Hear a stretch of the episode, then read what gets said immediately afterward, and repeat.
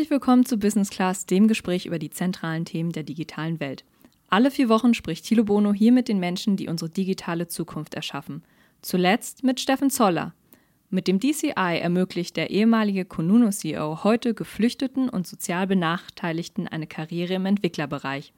Diese und viele weitere spannende Folgen gibt es auf Spotify, Apple Podcasts, Soundcloud und Co. Heute zu Gast ist Tanja Emmerling. Sie leitet den Berliner Standort des Hightech Gründerfonds, einen der aktivsten Frühphaseninvestoren Europas. Im Interview verrät sie, welche Startups der Fonds fördert, was die Trendthemen der Tech-Szene für 2020 sind und wie Gründerinnen und Gründer ihr erfolgreich ihre Geschäftsideen pitchen können. Außerdem geht es um die Frage, warum die großen Finanzierungssummen für deutsche Startups in späteren Wachstumsphasen überwiegend von ausländischen Investoren kommen. Welche Folgen hat das für die deutsche Wirtschaft? Das und vieles mehr jetzt im Interview. Herzlich willkommen, Tanja. Hallo, freut mich hier zu sein. Liebe Tanja, vielleicht stellst du dich am besten doch kurz mal mit deinen eigenen Worten unseren Zuhörern vor. Ja, sehr gerne. Äh, Tanja Emmerling, ich leite den Berliner Standort vom Hightech Gründerfonds. Wir sind ein Frühphaseninvestor seit 2005 aktiv im Markt äh, mit drei Fonds inzwischen über äh, oder fast an die 600 Seed Investments gemacht, über 1500 Anschlussrunden. 2,4 Milliarden in unser Portfolio reingeflossen an externem Geld. Und ähm, ja, ich freue mich hier, das Berliner Netzwerk zu beleben. Wunderbar. Du bist ja selber auch sehr aktiv als Mentorin in verschiedenen Accelerator-Programmen, ähm, unter anderem bei einem Sport-Accelerator. Ist es auch eine persönliche Leidenschaft? Ja, ich bin passionierter Segler, was ja Mannschaftssport ist, aber auch gleichzeitig sehr äh, wettbewerbsintensiv ist und man mit Naturgewalten, die man nicht berechnen kann, ähm, sich auseinandersetzen muss. Und so stürmische Zeiten erlebt man im Startup-Business auch ab und an. Von daher ist man da gut gewappnet mit. Dann lass uns noch ein bisschen dich besser kennenlernen, wenn du dich entscheiden müsstest, analog oder digital? Digital. Eher China oder Silicon Valley? Beides. Gründerinnen, Duo oder Einzelkämpferinnen? Duo. Exit oder immer weiter wachsen? Geht nicht eines ohne das andere. Vielleicht kannst du uns da noch ein bisschen mehr mitnehmen, dass wir den, den HTGF noch ein bisschen besser verstehen. Das ist ja sozusagen auch ähm, nicht nur staatliches Geld, sondern vor allen Dingen ja auch von äh, großen Corporates, die mit dabei sind. Äh, Geht es da vor allen Dingen auch darum, dass die Corporates dort ihre Innovationskraft stärken wollen oder ist es eher ein Commitment, weil sie sagen, wir wollen den Staat unterstützen, Startups zu, äh, in, zu, unterstützen und zu fördern? Oder was ist sozusagen das Grundkonzept und das Grundanliegen des HTGF? Also in der Gründungsphase war es tatsächlich so 2005, wo man noch gar nicht so gerne ins Venture Capital reingehen wollte, war die Grundidee, dass man so die Lücke füllt zwischen den Business Angels, dem privaten Geld und dann, wann eigentlich die privaten VCs in der Series A einsteigen wollen, wenn man sichere Zahlen hat, es ein bisschen berechenbarer wird, diese Marktlücke zu schließen schließen und damit zu schaffen, dass frühphasige Startups Finanzierung finden, gerade in Technologiebereichen. Das hat sich stark entwickelt. So in der ersten Phase ganz wenige Corporates dabei haben. Inzwischen sind wir schon im dritten Fonds. Wir haben jetzt 35 aus der Industrie, die komplette Bandbreite von großen Corporates, sei es BASF, Evonik, äh, bis hin äh, zu Mittelständlern oder solche, die ausgewachsene Family Offices haben, wie Haniel oder äh, sogar selber Startups, die in uns investiert sind, wie Fond Off, also die komplette Bandbreite mit dabei ist.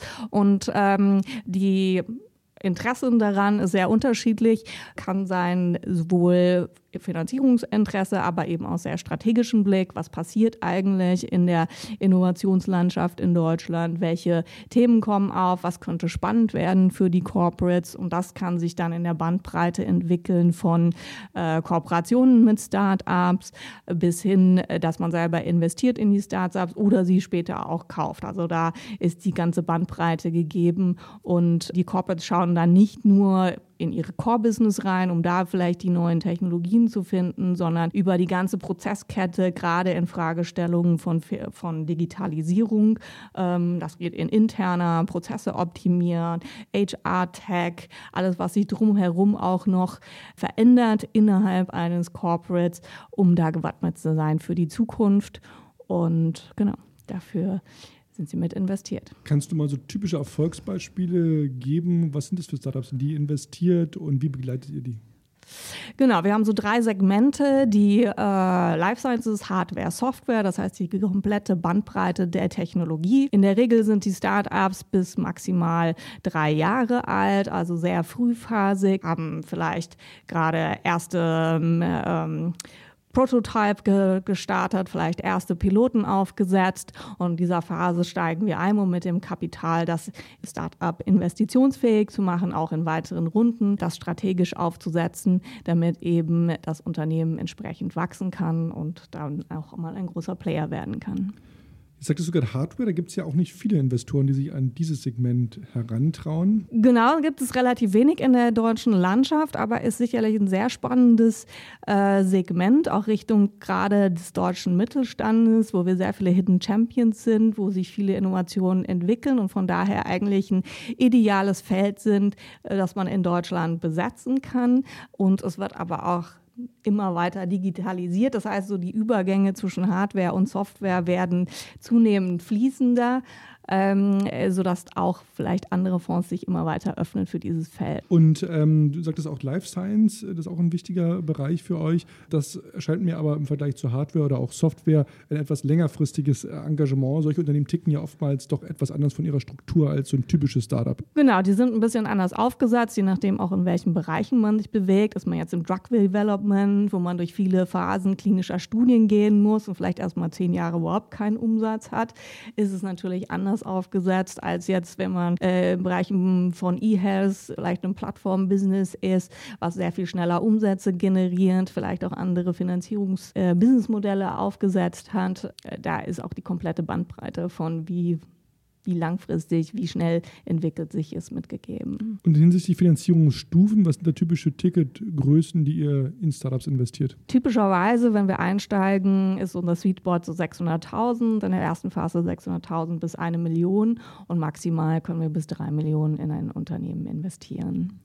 Und äh, da ja quasi der Staat in Anführungszeichen auch äh, mit dabei ist, ist das quasi, muss man sich wirklich als Steuergeld vorstellen? Habt ihr da besondere dann Veröffentlichungspflichten oder Transparenzpflichten oder agiert ihr eigentlich wie jeder andere VC auch. Wir agieren vollständig wie ein VC, was wir halt machen können. Wir können viel mehr Risiko nehmen, in den frühen Phasen eben dann auch in Deep Tech-Themen reinzugehen, äh, wo man sich vielleicht als Privater noch nicht trauen würde. Grundsätzlich beschränkt sich das aber auf die reine Anlagerichtlinie, dass wir uns auf Seed konzentrieren, das einfach definiert ist mit diesen drei Jahren, plus dass ein Startup noch keine 500.000 ähm, externen Kapital aufgenommen haben darf. Das ist es dann aber schon. Ansonsten schauen wir wie ein VC auch auf dieses Startup. Wenn man sich ein bisschen die Landschaft hier in Deutschland und Europa anschaut und äh, die jüngsten Studien sich anschaut, sind ungefähr sechs bis sieben Milliarden Euro in deutsche Startups sozusagen ähm, äh, geflossen, was ja erstmal sich toll anhört.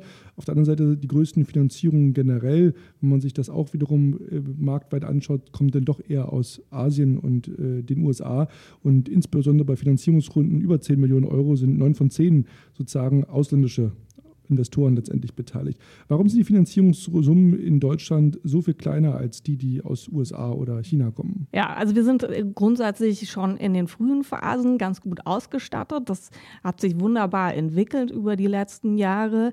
Ähm, auch per se, dass deutlich mehr Anschlussrunden möglich sind, das Kapital dafür da sind. Aber tatsächlich, gerade wenn es über die größeren Tickets hinausgeht, 10 Millionen plus, da sind wir noch zu wenig aufgestellt, weil einfach die Kapitalgeber fehlen Stellen, die in diese Sachen investieren wollen, in diese Profile und eben auch dann der Frage ist, wohin entwickeln die sich international? Gehen sie dann auf andere Märkte und sind dann auch andere Player an ihnen interessiert? Aber selbst wenn, das ist ja eine Erfolgsgeschichte, wenn man expandiert, wenn man äh, wächst aus Deutschland heraus, ist ja nichts Negatives per genau. se.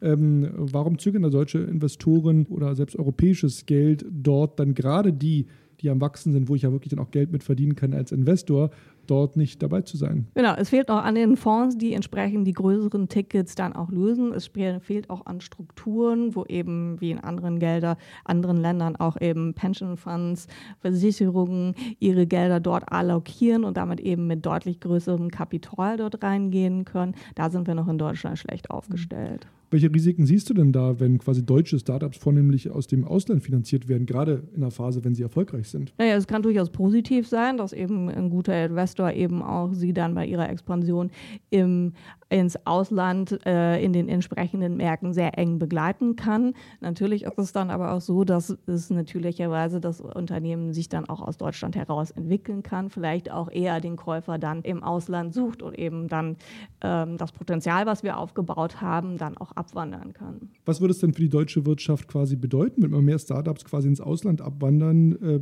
weil sie in späteren Wachstumsphasen hier kein Kapital einsammeln können? Naja, wir sind natürlich daran interessiert, dass wir die Innovation Innovationskraft hier behalten, um die Wirtschaft weiter anzukurbeln. Trotzdem denke ich, man muss zukunftsgerichtet immer weiter international denken, größer denken, europäischer denken, dass es unablässig wird, dass es auch äh, die Unternehmen international in den Finanzierungen, aber auch in ihrer Entwicklung denken. Das Thema Pension Funds, Versicherungen erwähntest du, ist da auch die Politik gefragt. Da seid ihr nun besonders nah dran als HTGF, da auch äh, Dinge und Regulatorien und Rahmenbedingungen zu verändern, dass es überhaupt möglich ist? Genau, daran fehlt es noch an Strukturen in Deutschland. Es gibt ja andere Länder wie beispielsweise Dänemark, die schon bestimmte Holdingstrukturen eingeführt haben, die es eben ermöglichen, dass Pension Funds oder Versicherungen eben auch in andere Risikoklassen investieren können, wo einfach breiter gestreut wird, um eine Abwägung zwischen mehr Risikoprofil, mehr Rendite und weniger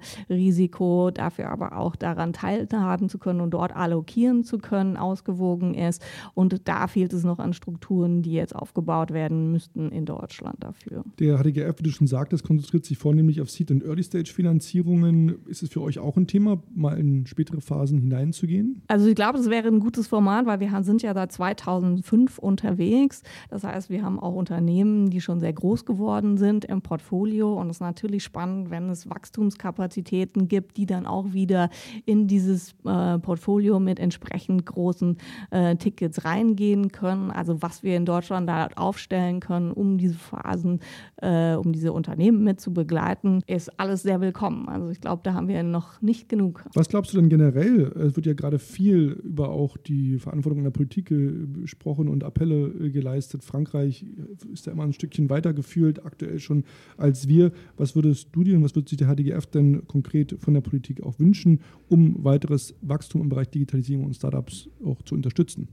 Ja, gerade das Enablement, also dass deutlich mehr Industrie in diese großen ähm, Tickets auch investieren kann, dass äh, Unternehmen auch ermutigt werden, auch aus dem Mittelstand heraus, die sehr cash-stark sind, stärker in die Innovation reinzugehen, sich zu trauen, mehr Mut zu haben, auch in innovative Modelle, disruptive Modelle zu investieren, aber auch eben die großen Strukturen zu schaffen, dass eben, wie gesagt, Pension Funds und der ähnliche auch das äh, Geld dort allokieren können. Weil klar, das, was wir dann auch finanzieren, dann auch auch große Chancen hat, weiteres Geld nach hinten rauszufinden, ist immer wichtig. Und ihr helft sozusagen dann auch ähm, mit sagen wir, Kontakten in den USA, nach China, überall hin, wenn ich sozusagen als Startup wachse, bei euch unter Vertrag in Anführungsstrichen, dann auch an diese größeren Töpfe heranzukommen, wenn es die in Deutschland noch nicht gibt? Genau, wir, wir pflegen ein sehr großes Netzwerk zu allen äh, Investoren und äh, merken auch, dass wir zunehmend mit dem wachsenden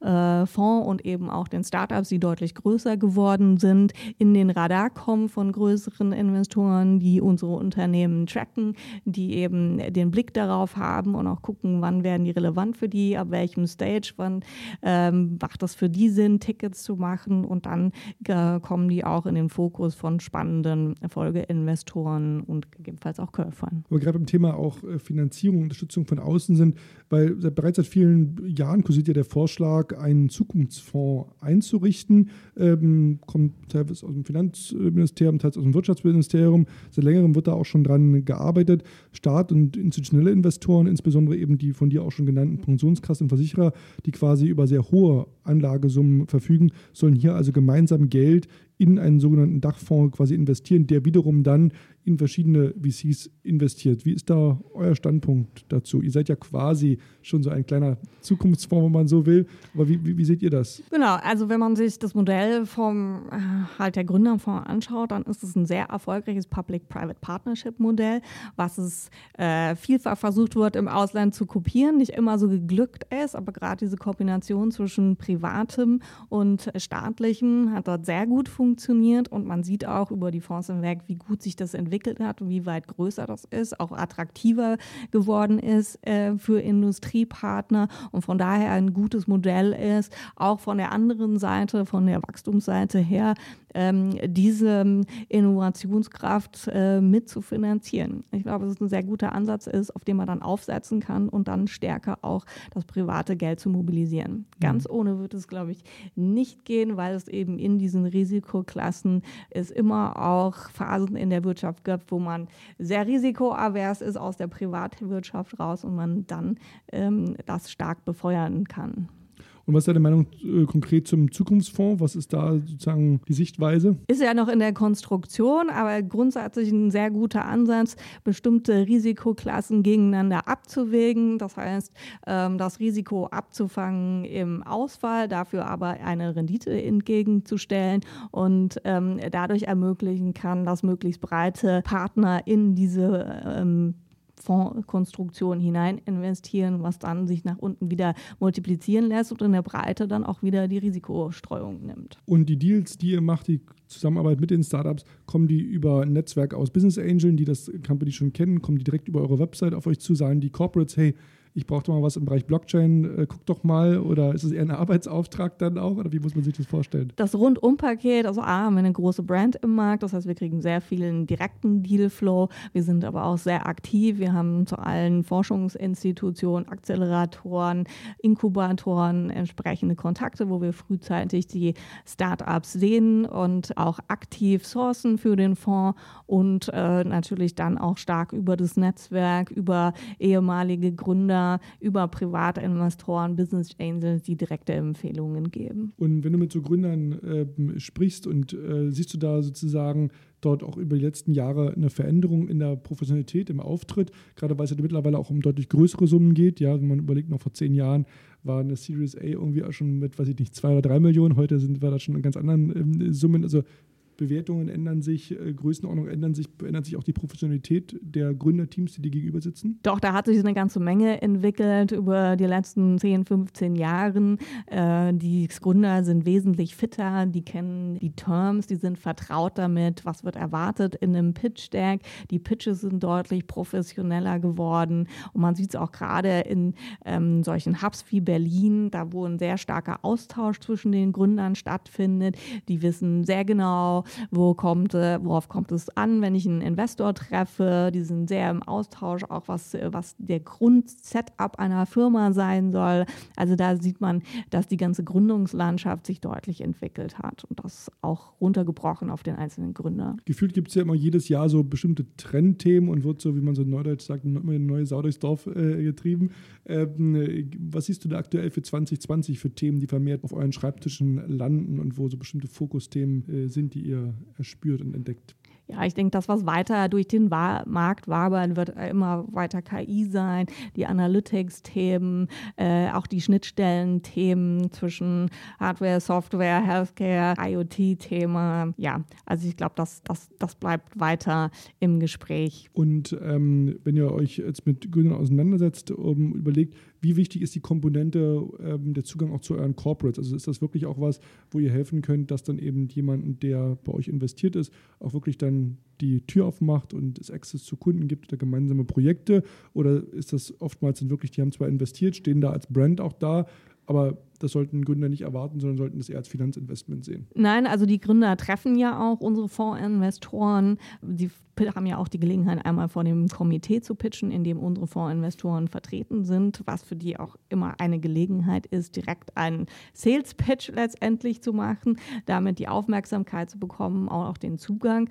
Der ist aber auch sehr unproblematisch, wenn ein äh, Portfolio-Company Kontakt zu einem entsprechenden Fondsinvestor braucht, können wir da auch sehr problemlos den Kontakt Kontakt herstellen. Ähm, wir machen zusätzlich äh, Branchenveranstaltungen, wie beispielsweise die Hightech Partnering Konferenz, die echt ausgerichtet ist darauf, Saleszugang auch zu bekommen in größere äh, Industriekonzerne, ähm, sodass wir da Möglichkeiten schaffen, entsprechende Türöffner auch heranzubringen an die Portfolio Companies. Was denkst du, äh, weil wir auch natürlich heute viel auch schon über Politik gesprochen hat, was sind so ganz konkrete nächste Schritte, wo du sagst, also da müssen wir uns auch als Deutschland, als Startup, als Digitalnation äh, hinentwickeln, damit wir auch den Anschluss nicht verlieren. Nicht nur USA, China, sondern auch was sozusagen der Blick zu unseren Nachbarn, zum Beispiel nach Frankreich, angeht. Ja, ich glaube, wir müssen halt zeigen, dass wir es können. Und das heißt, wir müssen entsprechende Volksgeschichten zeigen, ja, Stück weit, aber zeigen, dass wir eben Unternehmen toll groß machen können, dass wir die auch einen Schritt weiter machen können.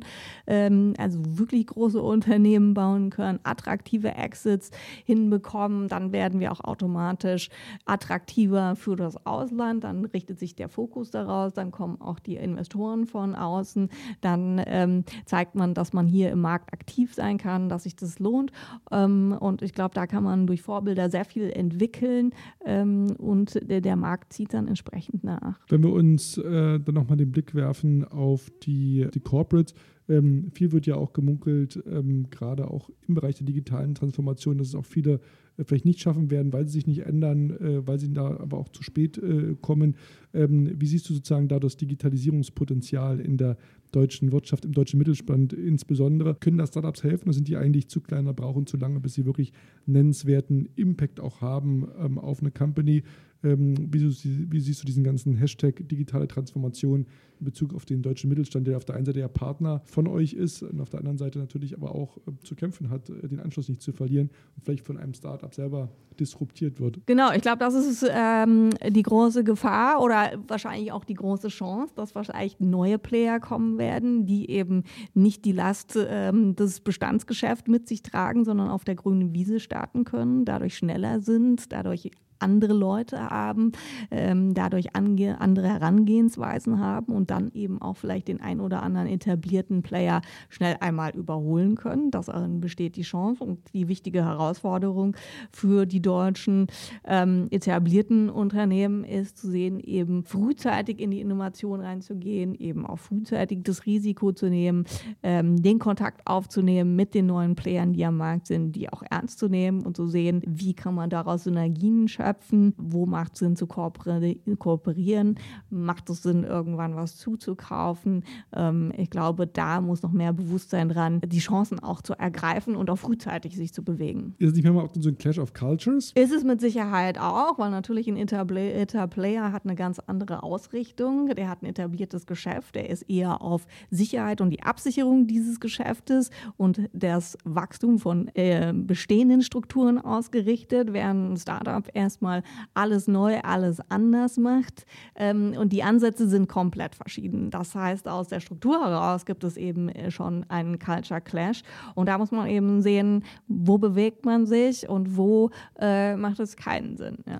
Was glaubst du denn, was ist dann äh, besser, dass man als dann Mittelständler Corporate selber ein Startup baut oder lieber dann investiert, wie jetzt zum Beispiel über ein Vehikel ähm, von euch oder sagt, Mensch, wir haben jetzt den, den CDO und digitalisieren uns äh, von innen heraus. Es gibt ja viele Möglichkeiten, ähm, wie man sich sozusagen auf die nächste Stufe der Evolution als Unternehmen hinarbeiten kann. Genau, man muss das abwägen und wirklich drauf gucken, was sind tatsächlich die eigenen Stärken, aber wo kann man auch was Neues aufnehmen. Und da kann man dann halt sehen, ähm, macht es nicht Sinn, mal sich auf ein Startup zu gucken, äh, wie machen die da, sich einen anderen Player auch mal laufen lassen und zu schauen, ab wann macht es Sinn, sich mit dem zusammenzutun. Nicht immer gezwungenermaßen alles meinen, besser tun zu können oder unbedingt selber machen zu wollen, wenn man doch ein ganz anderes Skillset dahinter hat. Aber durchaus ähm, offen sein für Innovationen, denn auch aus dem Kerngeschäft heraus kann viel passieren. Nun ist ja der HTGF auch selber schon äh, lange dabei und lange ähm, unterwegs. Ich habe immer das Gefühl, dass Startups, die so vor zehn Jahren entstanden sind, mittlerweile selber schon wieder von neuen Startups äh,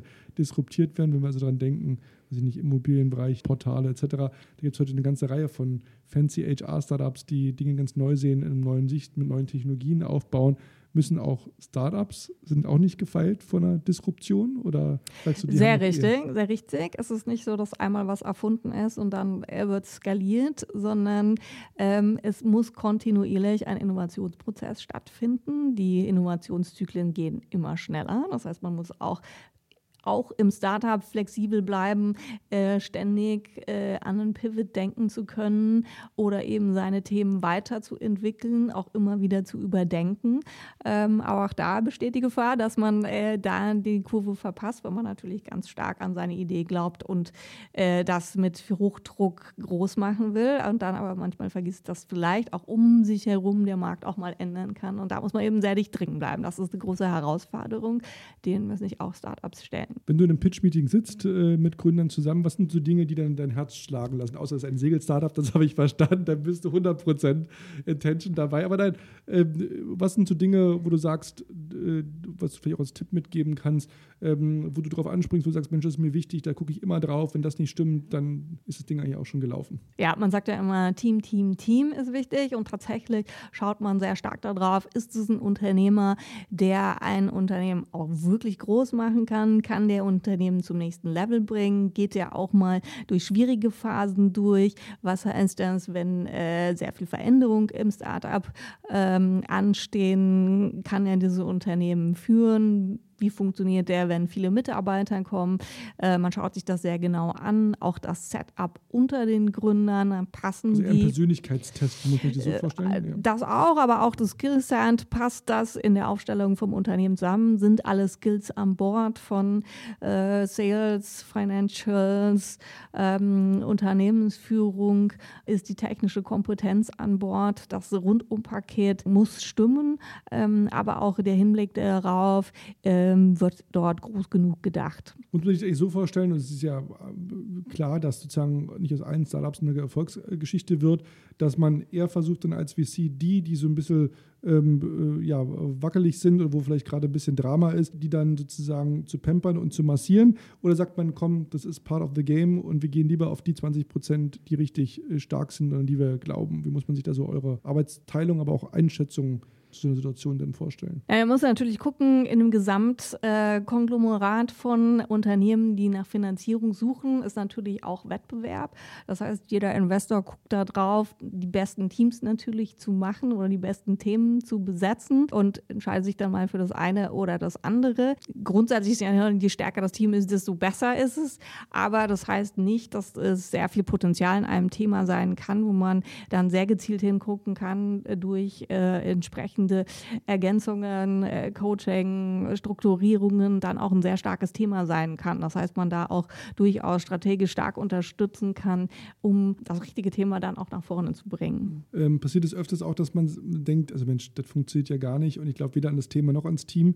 Dann macht es jemand anders und dann sieht man in drei Jahren, dass das blüht und gedeiht oder ist es eher umgekehrt, dass man sagt, Mensch, habe ich doch recht gehabt, die sind schon wieder weg nach sechs Monaten. Gibt es beides. Also ich glaube, jeder äh, Investor hat so sein Anti-Portfolio, in das er dann äh, leider nicht investiert hat. Was war dein großer Fail in dem Bereich? Ähm, Gebe ich jetzt hier nicht preis, aber ich habe da auch eins aufgestellt. Eins, ganz konkret sogar. genau. Ja, also man hat beides. Ja. Hm. Also der Treffer, aber man muss auch damit leben, dass man nicht jedes Gute gemacht hat. Du hast KI erwähnt, ist ein Thema, äh, das ist immer die Frage, ist es nur gute Software oder ist es äh, KI oder ist es einfach nur ein schlauer Algorithmus? Äh, gibt es da Dinge, wo du sagst, Mensch, da gibt es ja mittlerweile auch eigene Initiativen, auch von der, von der Bundesregierung.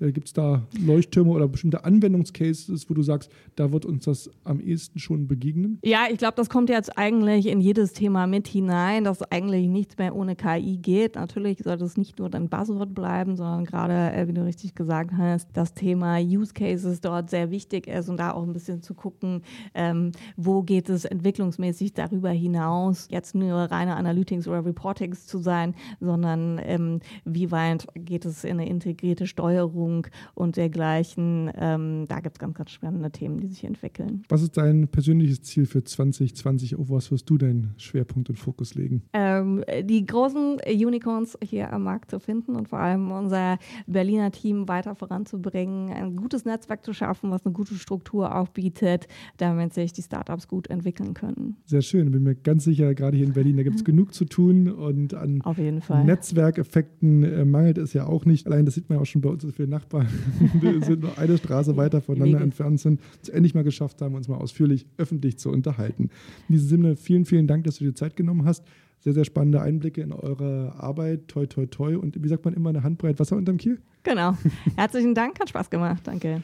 Ja, und unsere lieben Hörer seien noch darauf hingewiesen, dass wir natürlich alle vier Wochen für euch am Start sind auf allen Portalen Spotify, Apple Podcasts, Soundcloud, äh, dieser nicht zu vergessen und natürlich auch die vergangenen Staffeln, unter anderem mit dem Ex-Kununu-CEO, mit dem wir über das Digital Career Institute gesprochen haben, Steffen Zoller, äh, eine spannende Folge, oder auch Heiner Kroke, CEO von Momox, über die Digitalisierung des Flohmarkts, auch eine große Erfolgsgeschichte hier aus Berlin. In diesem Sinne, euch noch einen schönen Tag und vielen Dank fürs Zuhören.